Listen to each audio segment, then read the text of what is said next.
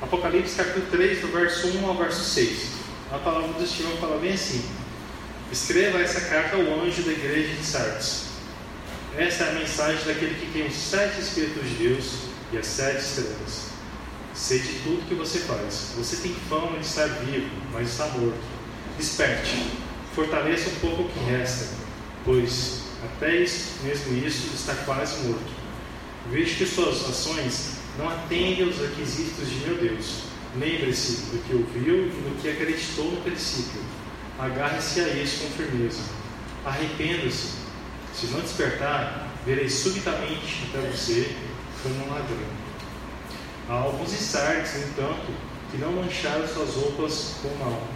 Eles andarão comigo vestidos de branco, pois são dignos. O vitorioso será vestido de branco.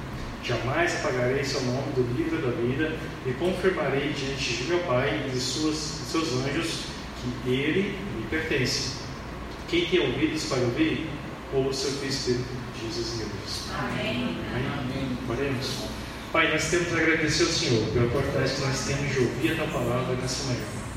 Obrigado porque podemos unir aqui como corpo de Cristo, Pai, de forma que possamos cantar ao Senhor, louvar ao Senhor, Pai, agradecer o teu nome, Senhor Deus, e aprender sobre aquilo que o Senhor quer nos falar. Deus, mas nós sabemos que só podemos fazer isso mediante a ação do teu Santo Espírito. Então nós rogamos ao Senhor, Pai, que o teu Santo Espírito o Senhor possa continuar a falar aos nossos corações.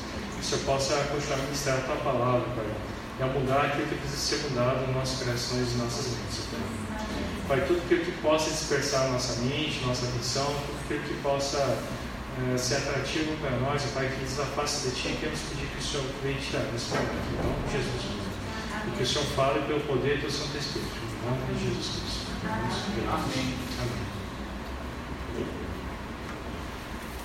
No ano de 2014, nos Estados Unidos, é uma moça, dada como muito inteligente, uma jovem né, moça, ela entrou para a lista dos, das 400 pessoas mais ricas dos Estados Unidos.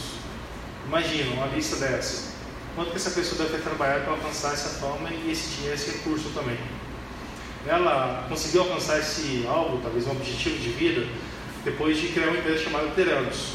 Essa empresa Teranos, ela ficou famosa porque ela produziu uma máquina uma pequena, como fosse uma pequena clínica móvel capaz de realizar um exame é, clínico, 30 exames clínicos a partir de apenas algumas gotinhas de sangue. Normalmente, quando a gente vai no médico fazer um exame de sangue, a gente tem que tirar alguns, alguns tubinhos de sangue, né? Uns três ou quatro, e muita gente tem medo de, de, de tirar esse sangue, medo de sangue mesmo. E ela conta que ela tinha medo de tirar sangue daqueles tubos, e isso acabou que motivando ela um pouquinho. E ela desenvolveu essa tecnologia durante 11 anos, juntamente com essa empresa, empresa dela, e essa marca ela chegou assim, um status tão, tão bom que ela, alguns estavam dizendo que ela ia mudar a forma que é analisada, a forma da saúde dos Estados Unidos, né? o status quo da saúde dos Estados Unidos. Por quê? Porque ela conseguia produzir resultados muito rápidos, fornecer os resultados muito rápidos. Você chegava lá, colocava seu dedo, tirava algumas gotas de sangue, em pouco tempo ela conseguia dar o resultado que você precisava. Se você estava bem ou não, qual é o exame que você precisava em média de 4 horas. E também a portátil, era pequena, então conseguia se espalhar em várias partes dos Estados Unidos.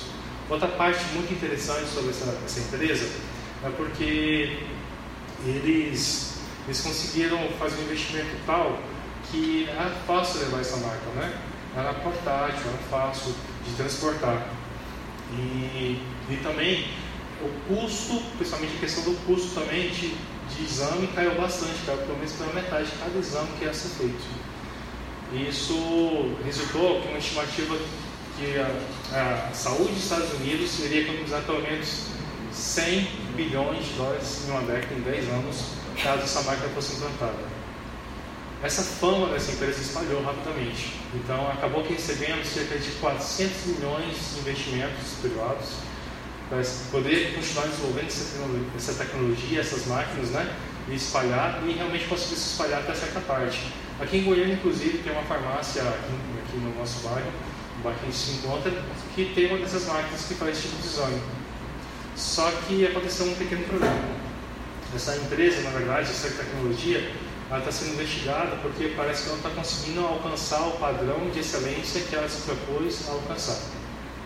Aquilo que ela se propôs a, a fornecer às pessoas, não está conseguindo alcançar esse patamar. Isso lembra um pouquinho daquela história da igreja de Sardes que a gente está vendo aqui. Porque a igreja de Sardes, ela foi uma igreja que ela foi visitada, recebeu a visita de Jesus e escreveu uma carta para a igreja, anjo da igreja, falou assim: Olha, aquilo que vocês propuseram fazer, eu sei o que vocês estão fazendo, mas aquilo que vocês fazem não alcança aquilo, ao requisito do meu Deus, aquilo que eu espero de vocês. E é justamente por isso que essa, essa empresa, por não alcançar esses requisitos que eram esperados, almejados, e por ser acusado de aproveitar de uma brecha que existia no regulamento dos Estados Unidos, essa dona dessa empresa ela está sendo julgada e muito provavelmente ela pode receber 20 anos de prisões, né? pode ficar presa durante 20 anos e receber até mais centenas de milhões de multas. Agora imagina, a igreja de Sardes se encontra nesse, nesse texto que a gente acabou de ler, muito parecida com essa empresa que a gente acabou de, de comentar aqui um pouquinho. Essa igreja havia afirmado compromisso com Cristo, havia ouvido a mensagem do Evangelho e havia se comprometido a viver uma vida que fosse digna, uma vida que engrandecesse, que exaltasse o nome de Cristo. Né? Uma vida que de fato mostrasse Cristo Jesus ali, quando a gente chama uma pessoa de cristão, na verdade, o que a gente está falando? Vocês são pequenos cristãos. Então, é necessário que as pessoas olhem para a gente como igreja de Cristo e vejam o caráter de Cristo impregnado. É necessário que eu olhe para Mateus e veja o caráter de Cristo. É o que se espera. É necessário que eu olhe para o Léo, que eu olhe para a Thaís, que eu olhe para todo mundo aqui, para o Caio. E as pessoas precisam ver. E o que Jesus está falando sim, é que de fato aquelas pessoas receberam do Espírito Santo de Deus, aquela igreja recebeu do Espírito de Deus, receberam dons por meio do Espírito Santo de Deus, de forma que aqueles dons deviam ser utilizados para a edificação do corpo de Cristo, para que as pessoas crescessem até chegar à estatura de Cristo, e de fato parece que isso não estava acontecendo. Jesus chega para essa igreja e fala assim: Você tem fama de ser uma boa igreja, você tem, você tem fama de ser uma igreja forte, talvez, né? É uma igreja realmente viva, mas na verdade vocês estão mortos. O que, que você faria? Se você, por acaso, pretendesse fazer uma viagem longa e de repente você ah, vou fazer um exame para ver como é que eu estou, porque eu vou ficar muito tempo fora e eu quero saber como é que está a minha saúde. Você chega no médico, o médico passa todos os exames que, que ele acha que deve fazer e você nem abre os exames em casa. Você chega lá no médico e fala, médico, está aqui os exames que o senhor pediu, e o médico chega lá, começa a abrir os exames, olhar um por um, atento, e você tranquilo, porque você está exalando saúde, afinal. Você consegue fazer tudo que você né, precisa fazer no seu dia a dia. E seus amigos falam que você é uma pessoa realmente muito boa, muito saudável, muito viva, né? E de repente esse médico fala você e fala assim: Bom, você parece que está bem, né? Parece que você está bem saudável, mas na verdade seus exames apontam totalmente ao contrário. Eu quero dizer que você está na iminência de morte. Você está quase morrendo. O que, que você faria se o médico dissesse isso para você? Só que esse médico, Jesus Cristo, quando chega a essa igreja de Sardes, ele também já dá a solução. Ele fala: desperta, fortalece, lembre-se, agarra-se. Talvez o médico chega para você e ele fala assim: ó, você está parecendo que está bem, está saudável, mas eu estou vendo pelos seus exames que você não pratica exercício, sua alimentação não está saudável, você não está dormindo bem. E ele vai te dar uma resposta, ele vai te dar uma, verdade, a, a, aquilo que você deve fazer, vai te dar a ação que você deve tomar. E é justamente isso que Jesus Cristo está falando para a igreja. O que, que você vai fazer? O que, que essa igreja de Sardes deve fazer para não cair em julgamento? É justamente isso que o Senhor está querendo falar, igreja de Sardes. E que pode ser justamente o que tem que falar para a gente também nessa manhã. O que a gente pode dizer é que Deus tem para o seu povo sempre vida. E sempre tem vida e abundância. Mas Ele nunca, nunca abençoa uma imitação barata da vida do Espírito que o Senhor tem para a gente vida. Vejamos algumas verdades sobre isso. Eu quero compartilhar quatro pontos com os irmãos. O primeiro ponto fala que uma imitação na vida do Espírito produz morte. Em Provérbios 16, 18 fala bem assim: O orgulho antecede a quebra. A igreja de Sardes ela está localizada em uma cidade que ela é fervilhante o comércio, ela é muito forte essa parte comercial e por conta disso também ela igreja é uma, uma cidade que está muito forte a parte do comércio e financeiramente está bem abastecida, né? bem forte também. E ela tinha uma coisa que marcava muito a cidade também, a sua localização geográfica. isso permitia que a, a cidade fosse praticamente, é, praticamente impossível de ser invadida por conta dessa proteção natural. Só que por algumas vezes na história, duas vezes na história pelo menos, aquela cidade foi invadida não porque a segurança natural ela tinha algum, alguma forma de ser invadida, assim, permitisse isso, mas porque os guardas acabaram que confiando demais na segurança natural, naqueles que eles possuíam, e acabavam dormindo e isso permitiu a cidade ser invadida. Né? Outro ponto que se tem na, na cidade também, que a gente pode considerar como uma vantagem muito grande que a cidade tinha, os cristãos, agora voltando para os cristãos, é porque lá não tinha o templo de Tibério, o imperador. O que, que isso tem a ver? Quando a gente quando estudou algumas igrejas anteriores, a gente viu que algumas cidades, os cristãos, toda cidade, na verdade, eles tinham obrigação, né, de forma política, dizer isso, de adorar o imperador, pelo menos uma vez, isso eles tinham que fazer. Né? E é muito natural e aceitável na sociedade, naquele tempo, que eles tivessem várias divindades ter uma só divindade, só um Deus, algo que é completamente loucura, doidura. Por que você vai ter só um Deus? Você pode adorar o Deus da água, do fogo, o Deus que vai te fornecer o serviço, ou o Deus que vai te dar filho, o Deus que vai te dar uma coisa ou outra que você precisa, não é? Mas os cristãos não, eles iam contra essa cultura que havia no tempo. Eles adoravam somente um Deus. E a gente, assim como eles, entende que é um Deus todo-poderoso, não é? Que Ele pode todas as coisas. Então, não preciso de todas as divindades. Eu tenho um Deus que Ele criou todas as coisas. Então, tudo foi criado por Ele e é para Ele. Só que essa igreja de Sardes acabou se acomodando um pouquinho com relação a isso. Porque eles não precisavam adorar é, a, o imperador, porque eles não tinham falsas doutrinas no seu meio, como outras igrejas tinham porque eles também não tinham pessoas que estavam dentro da igreja tentando derrubar a igreja, como a gente viu a igreja do domingo passado, que Shatira, né? Que o Zeca comentou. Não tinha ninguém lá tentando derrubar. Também a gente não vê aqui, de forma muito aparente, assim, pelo menos, a questão da falta de amor dentro da igreja. Mas a gente vê uma coisa que o Léo comentou aqui já: que o Espírito Santo de Deus estava estreando nessa igreja algo que é fundamental. Se a gente quer produzir adoração a Deus de forma que seja aceitável a Deus, se a gente quer realmente crescer como igreja, a fim que todos os membros possam parecer cada dia mais com Cristo, uma coisa fundamental. E sem isso a igreja, na verdade, já está morta. Sem a ação do Espírito Santo de Deus, a igreja está morta. O Espírito é quem conhece todas as coisas, ele que sonda todas as coisas.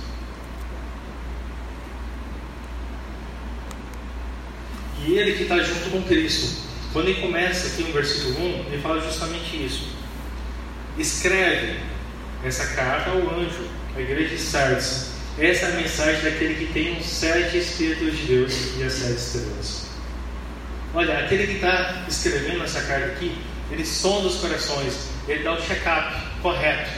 Ele consegue analisar o nosso coração e ver que ele realmente está ali de forma verdadeira.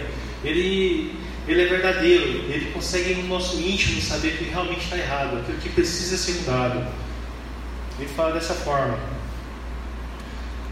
A gente pode, pode identificar que nesse versículo aqui, no versículo Apocalipse capítulo 1, verso 4, dessa forma, que João, quando ele escreve, ele está dando a informação para a gente que ele está sendo enviado, não é para qualquer um, ele está sendo enviado pela Trindade. Vamos ver aqui no verso 4, capítulo 1, verso 4, fala bem assim. Eu, João, escrevo às sete igrejas da província da Ásia. Graça e paz a vocês da parte daquele que é, que era e que ainda virá, dos sete Espíritos que estão diante do trono de Deus e de Jesus Cristo. Ele, a testemunha fiel dessas coisas, o primeiro a ressuscitar dos mortos e o governante de todos os reis da terra. Nesse versículo aqui, 4, a gente consegue identificar que quem está enviando João é a Trindade. Olha, daquele que é, que era, que ainda virá, o próprio Deus, dos sete Espíritos que estão diante do seu trono, ou seja, do Espírito Santo de Deus e de Jesus Cristo, o Filho de Deus. Aquele que está sondando, que está dando o check-up, está dando o status verdadeiro dessa igreja, o que ela está precisando, é o próprio Filho de Deus. Ele está sondando os corações, ele conhece a convicção com perfeição de cada coração. E o que está passando para aquela igreja ali também. O que você faria se você soubesse que estava prestes a morrer? O que aconteceria se você não tomasse algumas decisões com certa urgência? O que você faria nesse caso? É exatamente isso que a igreja enfrentava no momento. Né? E, o que a gente deve fazer como igreja hoje? Muito que a gente vê hoje, na verdade, nessas igrejas que acontecem tão aí à nossa volta no Brasil, é que na verdade o que acontece na igreja não é obra do Espírito, são obras humanas, é de fato humano. A gente tem iluminação, que a gente pode colocar no local fechado, a gente tem um ar-condicionado para climatizar o local, a gente tem um data show, a gente tem internet, a gente tem pessoas que são muito boas de dicção, que sabem produzir muito bem, que sabem chamar a atenção pela forma que elas conversam, elas conseguem atrair as pessoas para si, elas conseguem se vestir muito bem, andar perfumadas, elas conseguem ser muito comunicativas e atrativas. Por que talvez então a gente ia precisar do Espírito Santo de Deus? Talvez a igreja de hoje, muito mais do que a igreja de Sais naquela época, ela esteja deixando de lado a ação do Espírito Santo, daquele que sonda os corações e sabe a intenção real né, de cada coração. Ele sabe do meu pecado, sabe do seu pecado, e a direção que o Senhor dá para a gente é essa: que a gente deve se arrepender, a gente deve se voltar, a gente deve se agarrar a lembrar, na verdade, a mensagem do Evangelho, aquilo que o Senhor requer de nós, aquilo que espera da gente. Assim como a empresa Teremos já não conseguiu alcançar o padrão esperado, porque ela se apegou àquilo que devia realmente ser feito, a gente pode também deixar de oferecer a Deus um louvor, uma adoração, uma vida que seja agradável a Deus, porque a gente se apega ao Espírito Santo de Deus. O que Jesus quer dizer para a gente nessa carta aqui também é que todo esse processo, que ele não dependa da palavra de Deus, que a palavra de Deus não seja o centro e que não seja direcionado pelo Espírito Santo de Deus, é de fato somente uma produção humana.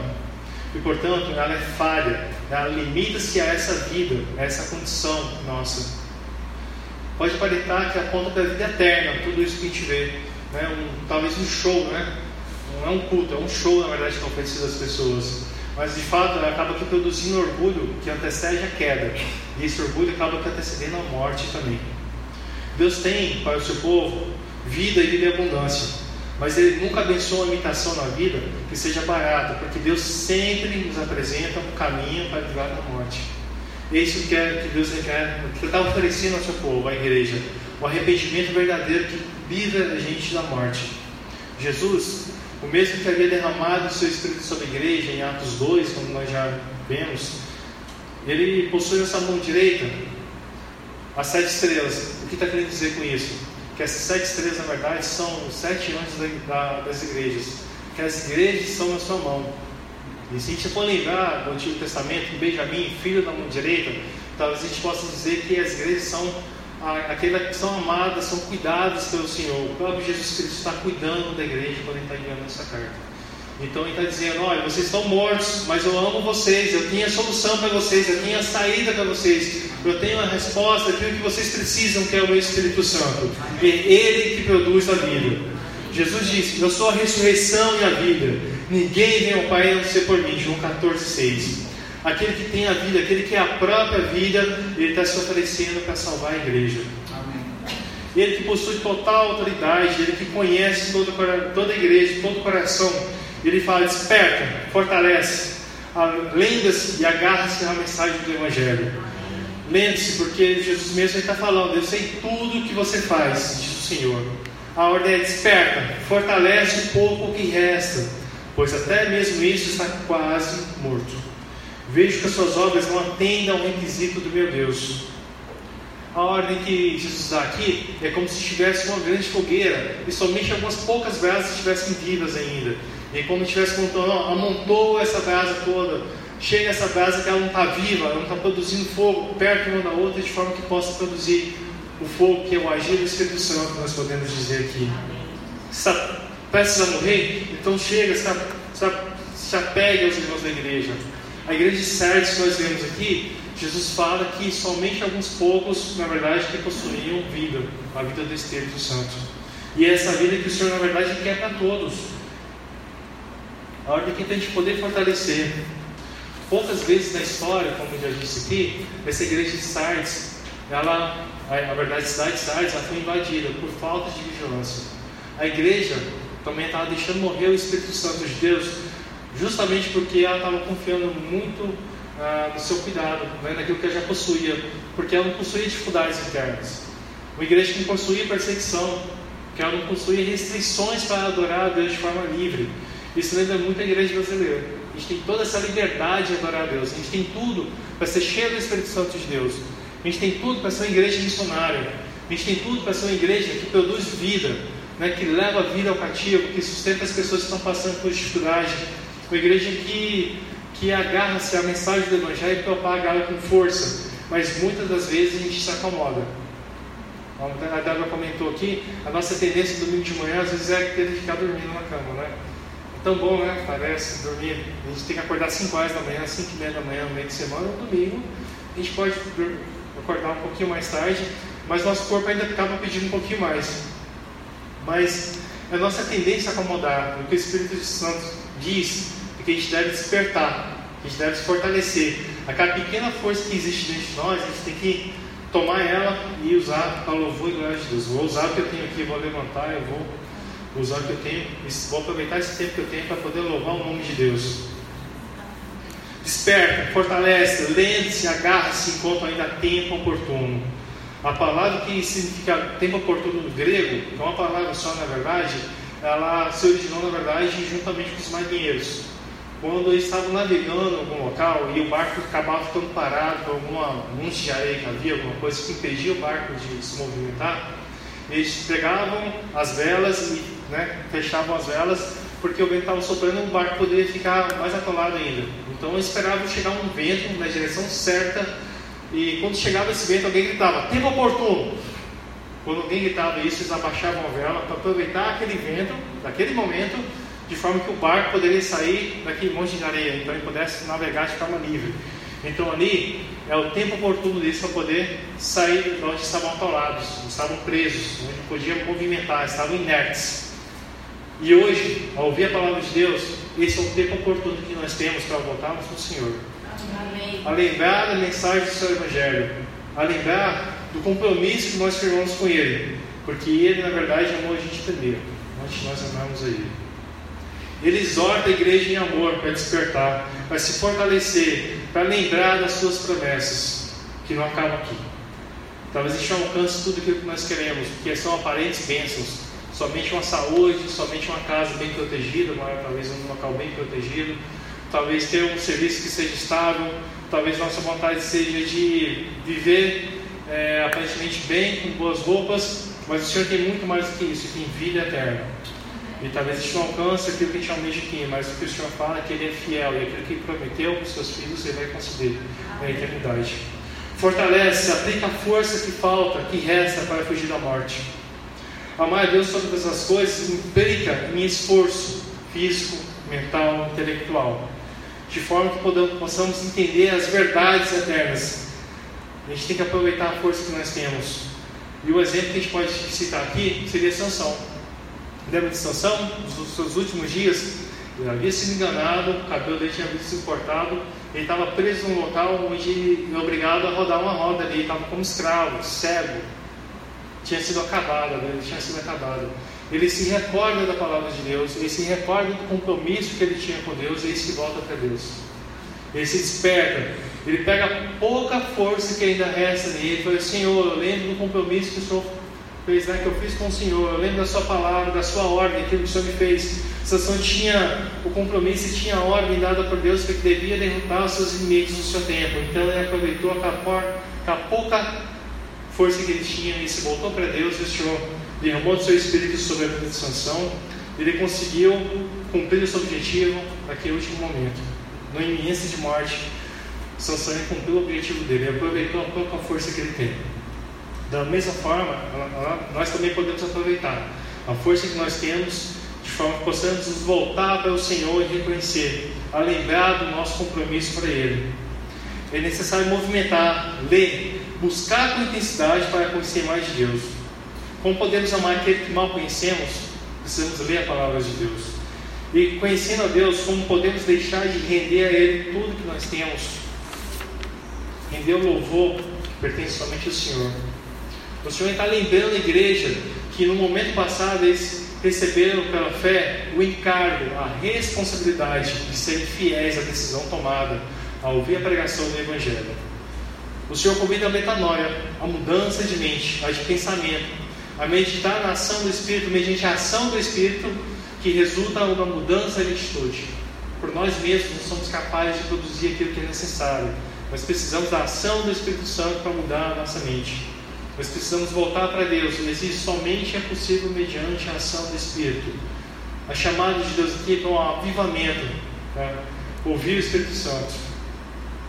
Terceiro ponto: Deus tem para o seu povo vida e vida e abundância, mas Ele nunca abençoa a imitação barata do Espírito, porque na verdade o que Deus tem para a gente é vida, e essa imitação barata da vida do Espírito que a igreja produz acaba por nos enganar e nos afastar da oportunidade do arrependimento que nos livra da morte.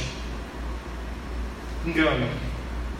O apóstolo João, mesmo chamado de apóstolo do amor, ele escreve assim, em 1 João 1,14: Se amamos nosso irmão, significa que passamos a morte para a vida. Repetindo: Se amamos nosso irmão, significa que passamos a morte para a vida. Mas quem não ama continua morto. Quem odeia o seu irmão já é assassino. E vocês sabem que nenhum assassino dentro de si tem a vida eterna. Nesse versículo, o apóstolo João está lembrando a gente que aquele que possui ódio no seu coração, na verdade, ele está continuando morto, ele permanece morto, como diz algumas outras versões. Isso pode talvez remeter a igreja de Sardes, uma igreja que é dada como viva, como uma igreja que estava né, no seu vigor de vida ali, mas na verdade já estava morta. Ela não possuía talvez o amor com os outros.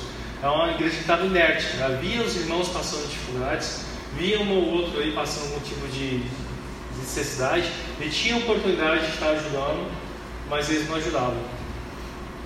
A gente pode lembrar também que essa igreja aqui, ela poderia muitas vezes também estar deixando esfriar o amor, porque o Espírito Santo não estava agindo na igreja. E um dos principais frutos, o primeiro fruto do Espírito é o amor. Né? Então, se o Espírito Santo não estava agindo na igreja, estava faltando o fruto do Espírito: o amor, a longanimidade, a bondade, a mansidão, o domínio próprio, a temperança. E por conta disso, eles não estavam mais louvando a Deus da forma que deveriam louvar a Deus. Eles não estavam testemunhando, porque quem está morto não testemunha.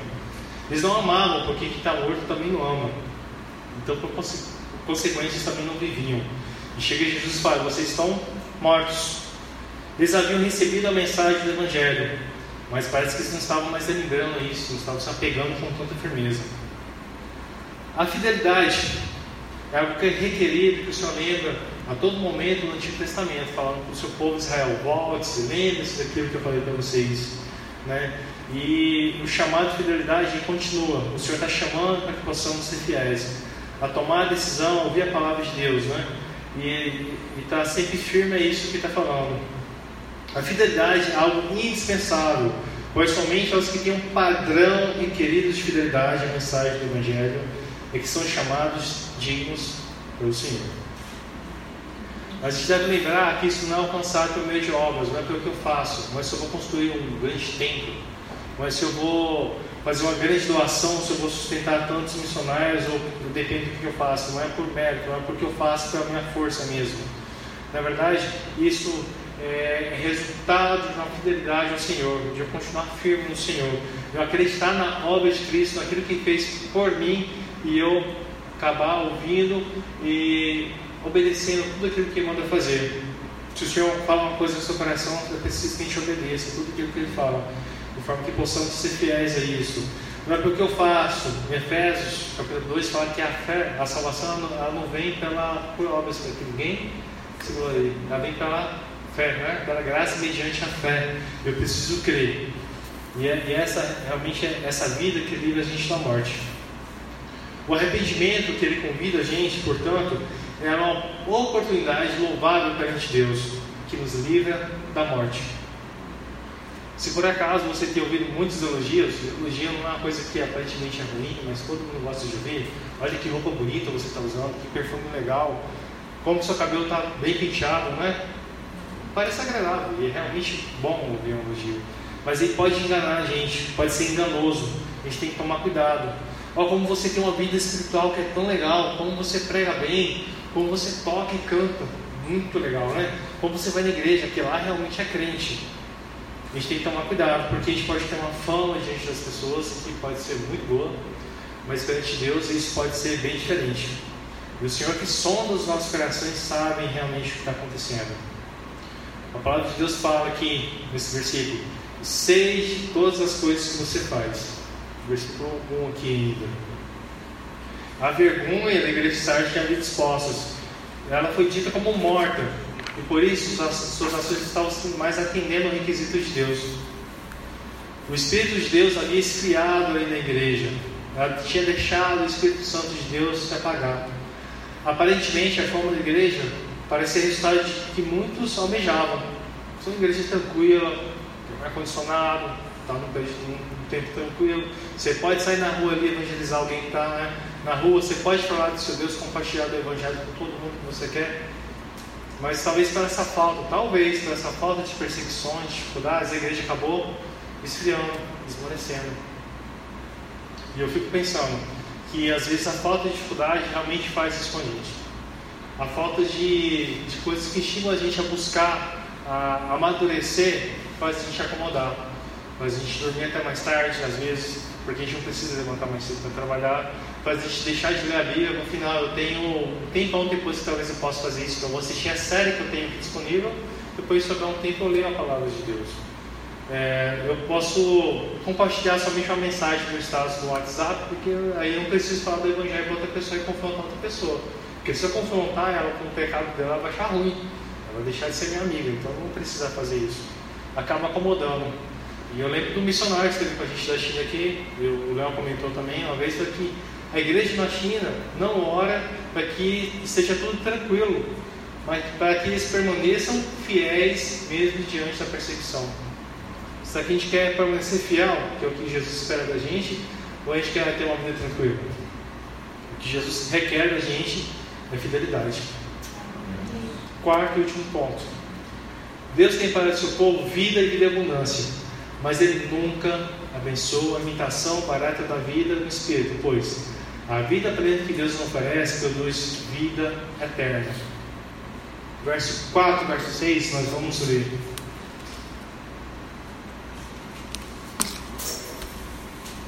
Fala bem assim. Alguns incertos, no entanto, que não mancharam suas roupas com mal. Eles andarão comigo, vestidos de branco pois são dignos. O vitorioso será vestido de branco. Jamais apagarei seu nome do livro da vida. E confirmarei diante de meu Pai e de seus anjos que ele me pertence. Quem tem ouvidos para ouvir, ouça o que o Espírito diz nas igrejas a imagem de vestes brancas é bem entendida para a igreja local, porque Sardes é um local onde tinha muito comércio de lã, eles produziam lã, tiravam da ovelha, eles também tingiam esse tecido, né, essa lã que era retirada. Eles entendiam muito bem o que seria isso, estava muito visível aos olhos dele. Então, essa alusão a roupas contaminadas que Jesus usa aqui para falar com a, com a igreja de Sardes é facilmente compreendida pela igreja. Muitos, provavelmente, na, na, nessa igreja aqui, eles haviam acomodado os padrões que eram aceitáveis. Não basta você ir na igreja no domingo, você ouve a mensagem, sua bateria carregou, então você precisa carregar só domingo que vem. Você não precisa fazer o devocional, você não precisa ficar trancado no seu quarto, escuro, orando a Deus, somente você e Deus, e confessando seu pecado diante de Deus, porque você já orou no domingo todo mundo viu. Talvez a igreja pudesse ter acomodado dessa forma. Talvez o testemunho vivo, na verdade, que eles precisavam dar, eles não faziam mais porque era alguém que era legal, era tranquilo, já tinha aparência de ser um igreja tranquilo. Então não precisava disso. Mas a gente precisa sempre lembrar que essa apatia diante de Deus, ela não produz vida. Se eu vivesse esse comportamento, me fazia mais jus à causa de Cristo, que o Senhor nos livre disso. A igreja precisa ser avivada. Avivar é ao contrário de morrer. O verdadeiro avivamento ele produz desejo de conhecer mais de Deus. Mas da sua palavra, de ler a palavra de Deus, compreender as verdades que são eternas, Leva o cristão a orar em sua casa no quarto escuro e sozinho. Eu não preciso orar de forma que todo mundo me veja. Eu posso trancar o quarto e orar. É assim que Jesus ensina. Eu fico orar sozinho ali no quarto e aproveitar e me alegrar com essa oportunidade de estar diante de Deus. O agir do Espírito, esse avivamento também, ele produz dons, de forma que a igreja possa ser edificada, que cada um possa parecer mais com Cristo de forma que eu possa olhar para as pessoas e falar assim, agora fulano está parecendo mais com Cristo. Agora eu posso usar o meu dom de forma que fulano e ciclano, a igreja possa crescer, amadurecer, aparecer mais com Cristo.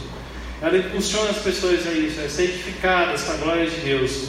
Ela traz ética, mas uma ética é a ética do reino, dos relacionamentos, dentro e fora da igreja, em casa também. Ela impulsiona o evangelismo.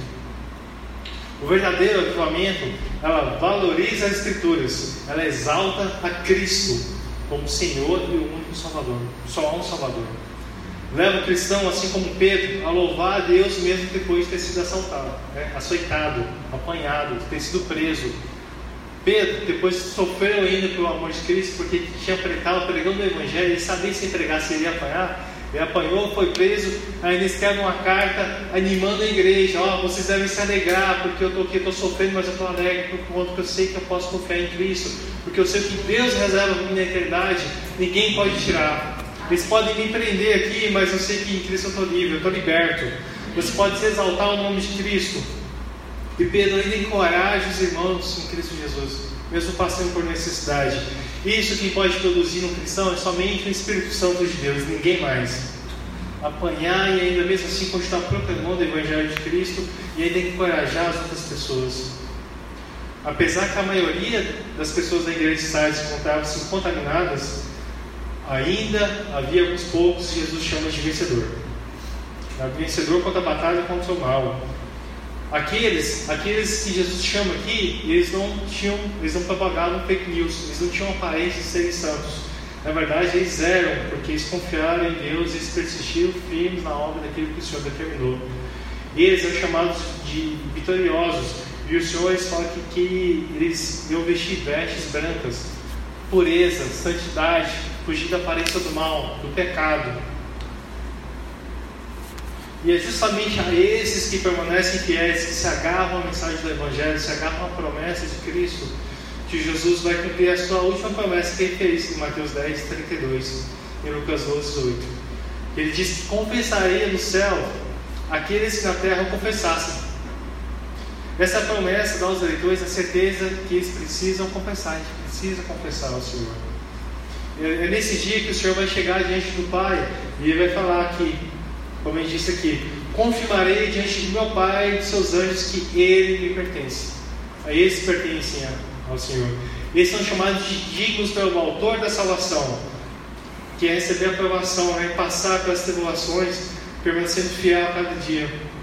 E a recompensa que ele fala aqui é uma tríplice recompensa: roupas brancas da vitória, o nome constando permanentemente no livro da vida uma confissão pessoal da parte do próprio Jesus Cristo, o Salvador, que te pertence a Ele. A gente não pertence a ninguém mais, a Jesus Cristo. Essas vestes brancas são o selo da vitória, por conseguinte, a da vida eterna. Amém? Amém. Eu, eu queria concluir dando a oportunidade que a gente possa pensar um pouquinho, que você possa falar para o Pai, você possa falar para Deus, colocar diante do seu coração diante dele e expor o que pode por acaso estar atrapalhando a gente estar sendo mais cheio do Espírito Santo, o que está atrapalhando a gente buscar mais esse amor de Deus de forma mais profunda. O que tá, pode estar atrapalhando a gente estar sendo mais intenso na vida do Espírito para compartilhar Evangelho de Deus. Por que a gente não está usando a nossa força de forma que a gente poderia estar usando?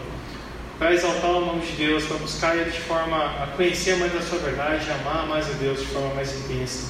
Conte ao Senhor, porque tem vivido uma vida de aparência muitas das vezes e não tem vivido uma vida de santidade diante de Deus e dos homens, né? O Senhor conhece nosso coração. Esse Espírito que o Senhor fala aqui, ele conhece cada, cada coisa que está no nosso coração e realmente precisa ser limpo. E, mas lembre-se, quando você colocar seu pecado diante de Deus, que Ele também é gracioso, que Ele também é misericordioso para que todos que se voltem para Ele, enquanto ainda tem tempo oportuno. Lembre-se, ainda é tempo oportuno enquanto Cristo não volte. Amém. Senhor, nós queremos colocar no nosso coração, a nossa vida diante de Ti. Nós queremos pedir ao Senhor, Pai, perdão os nossos pecados, na forma que muitas das vezes nós não buscamos o Senhor na forma que nós devemos buscar, Pai. Nós temos a oportunidade de falar do Teu Evangelho para as pessoas, ó Pai, na rua, em casa, em qualquer lugar, Pai, que nós estamos. E muitas das vezes nós não compartilhamos a Tua mensagem da forma que nós podemos compartilhar. Nós não lemos, não buscamos, nós não meditamos a Tua palavra da forma que nós podemos meditar. Nós nos negamos muitas das vezes a, ajudar o nosso próximo também, Pai, da forma que nós deveríamos ajudar. Às vezes guardamos mágoa, rancor de alguém, de alguma igreja, de alguma coisa, Senhor Deus. E sabemos que isso não agrada o Senhor e entristece o Teu Santo Espírito. E nós não queremos apagar o Teu Santo Espírito em nossas vidas. Senhor Deus, nós queremos estar diante de Ti, Senhor Jesus Cristo, com vestes brancas. Nós queremos, ó Pai, ouvir do Senhor, da Sua parte, que pertencemos ao, ao Senhor, que nós fomos purificados dos nossos pecados e queremos ser fiéis, ao Senhor Deus, à Tua promessa. Nós queremos permanecer firmes na mensagem do Teu Evangelho. Senhor Deus, o Senhor promete, Pai, sabemos que o Senhor é fiel. Nós pedimos, Senhor, perdoa os nossos pecados e aviva a tua igreja, a tua igreja do Brasil, Pai, para que possamos ser cada dia mais cheios do Senhor e glorificar o teu nome da forma que o Senhor merece. Nós oramos ao Senhor e pedimos perdão dos nossos pecados, em nome de Jesus. Amém.